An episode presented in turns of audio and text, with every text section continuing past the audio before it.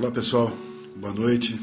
É bom estar mais uma vez aqui com vocês para a gente poder passar esses instantes meditando na palavra de Deus. Eu quero convidar você então para desde já abrir o seu coração para aquilo que Deus tem para trazer para você hoje, aquilo que Deus tem para falar com você hoje.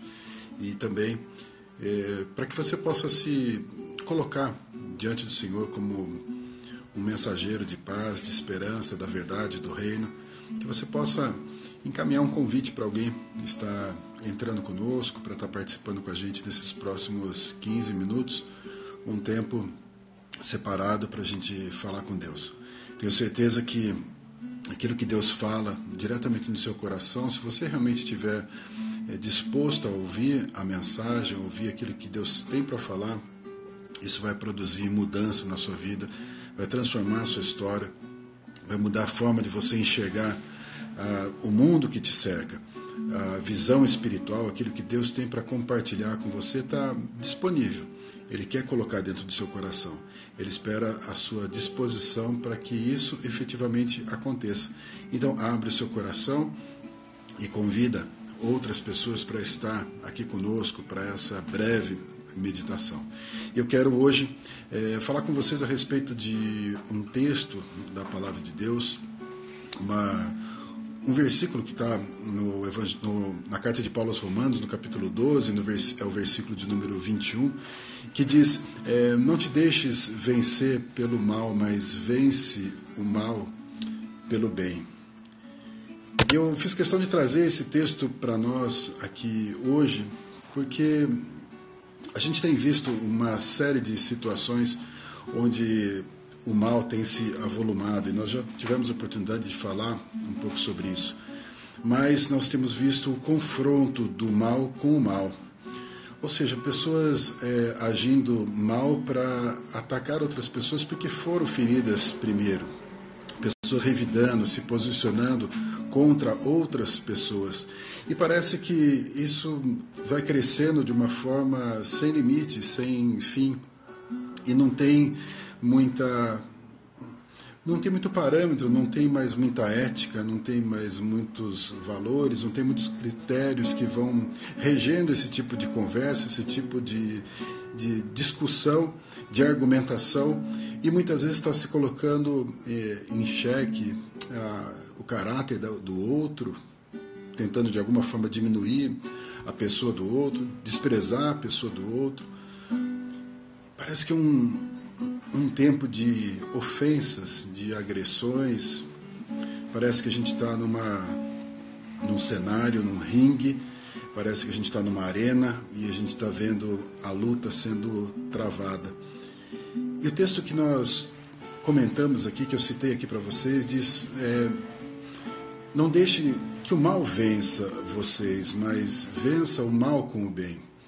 E se nós observarmos a forma como Paulo está colocando essa expressão, ele não está dizendo para você é, vencer o mal simplesmente, mas ele diz que o mal não pode vencer.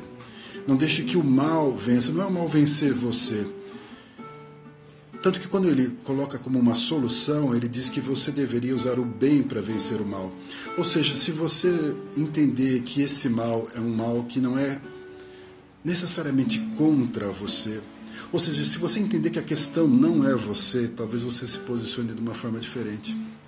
Nesse mesmo texto, Paulo traz para nós a ideia de que nós deveríamos ter é, alegria na esperança que nós deveríamos ser pacientes no sofrimento, que deveríamos estar continuamente em oração, que deveríamos repartir com o necessitado, ou seja, aquele que precisa, nós deveríamos dar então para aquele que precisa, que nós deveríamos acolher as pessoas que precisam da sua hospitalidade, pedir para Deus pelos que vos perseguem. Entende que ao olharmos para essas expressões que estão no contexto desse versículo que eu citei para vocês, parece que tudo aquilo que está sendo apresentado ali é uma verdade onde o outro deveria prevalecer, onde o outro deveria ser mais importante, onde o outro deveria ser considerado com zelo, com cuidado, com amor. Se nós pensarmos como que Paulo está colocando isso, ele efetivamente está dizendo que a questão não sou eu, a questão é o outro. Eu deveria então olhar para o outro. Diz mais ele, não deveria eu amaldiçoar o outro. Diz mais, ele diz que nós deveríamos nos alegrar com aqueles que se alegram e deveríamos chorar com aqueles que choram que deveríamos ser humildes, não achar que nós somos sábios, ou seja, não ser sábio aos próprios olhos, ter paz com as pessoas. Ou seja, tudo isso que ele está colocando é para que realmente o outro seja considerado, que o outro seja respeitado, que o outro seja honrado. E para nós muitas vezes parece difícil a gente se posicionar dessa forma. Deixar o nosso orgulho, a nossa vaidade, de lado e respeitar o outro e não atacar o outro. Como diz ali Paulo, você não deveria amaldiçoar o outro, mas você deveria abençoar a outra pessoa. E aí então parece que realmente quando você é atacado, você deveria revidar com o bem. Ou seja, quando o mal vier sobre você, não importa.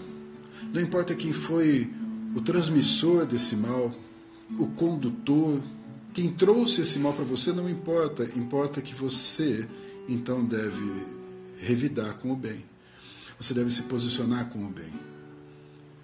Se nós olharmos para essa expressão, nós talvez possamos lembrar um pouco do ministério de Jesus, aquele que sempre, sempre respondeu com o bem, aquele que sempre fez questão de mostrar o bem mesmo quando ele foi atacado, mesmo quando ele foi ofendido, quando ele foi traído, ainda assim Jesus tinha um desejo sempre de abençoar, ao ponto de dizer: Pai, perdoa, eles não sabem o que eles estão fazendo. Ou seja, Pai, leve em consideração a limitação deles e não faça com que eles paguem por esse preço. Perdoa eles muitas vezes no nosso desejo de nos defender, de defender uma ideia, um, uma visão que nós temos, nós estamos querendo colocar, obrigar o outro a achar, a acreditar que nós estamos certos. Isso é orgulho, isso é uma vaidade, isso é uma vontade de ser melhor do que o outro.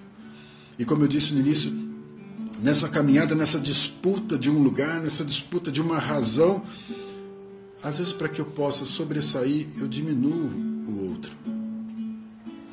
Para que eu possa ganhar crédito, eu ofendo o outro. Eu humilho o outro. Parece que alguma coisa está errada nesse processo. Parece que quando nós estamos agindo dessa forma, alguns valores se perderam no meio do caminho. Paulo diz: não deixe o mal vencer, não deixe o mal vencer você.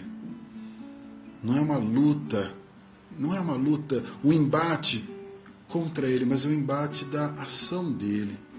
Não deixe ele vencer, porque se você agir mal, ele venceu. Se você agir mal, ele prevaleceu. Será que não é você a pessoa chamada para interromper o ciclo do mal? A pessoa que vai sofrer a dor? A pessoa que vai muitas vezes se ofender? mas simplesmente vai transformar isso em bênção para outras pessoas. Simplesmente vai levar para o outro o bem, vai absorver esse mal, sentir essa dor e transmitir o bem para o outro.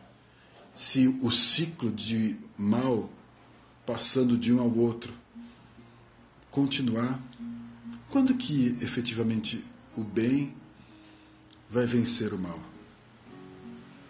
O bem só vai vencer o mal quando eu e você nos posicionarmos para sermos aqueles que vão interromper o ciclo do mal.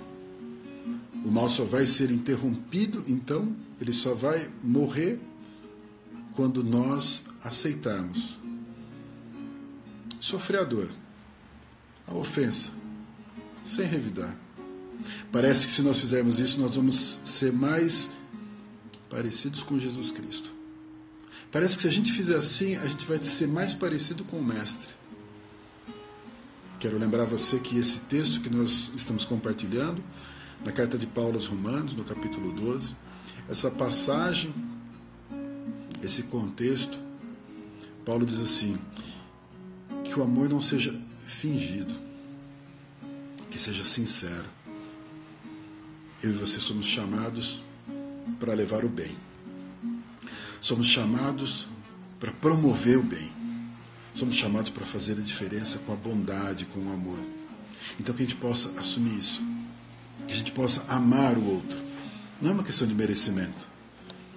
Não é uma questão de se ele é bom ou se ele não é, se ele nos agrada ou não nos agrada, se ele tem razão ou não tem razão. Não é isso. O bem não está preso a isso. O bem, o bem não está preso, não está condicionado a isso. O bem está dentro de mim e de você. Nós somos amados primeiro. Nós podemos interromper o ciclo do mal e podemos fazer toda a diferença. Nós podemos fazer com que o bem, demonstrado ali na cruz do Calvário, possa continuar vencendo. Amém? Quero orar por você, pela sua casa, pela sua família. Senhor Deus, te agradeço pela vida dos amados que estão diante do Senhor nesse momento, cada um deles, ó oh Deus, que ouve a tua mensagem, a tua palavra nesse instante.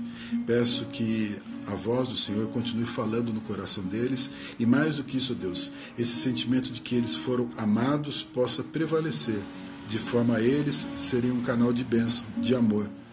Que eles sejam as pessoas a assumir a responsabilidade de interromper o ciclo do mal e responder todo o mal que chega até eles com bênção, com amor, com cuidado, com zelo, com esperança, com carinho, com acolhimento, com humildade, que possamos representar o teu reino, Senhor, que possamos ter o exemplo do nosso Senhor Jesus, que a bênção alcance a nossa casa, a nossa família, a nossa história, que o bem prevaleça no nosso meio, em nome de Jesus. Amém? Que Deus abençoe grandemente a sua vida e te fortaleça em nome de Jesus.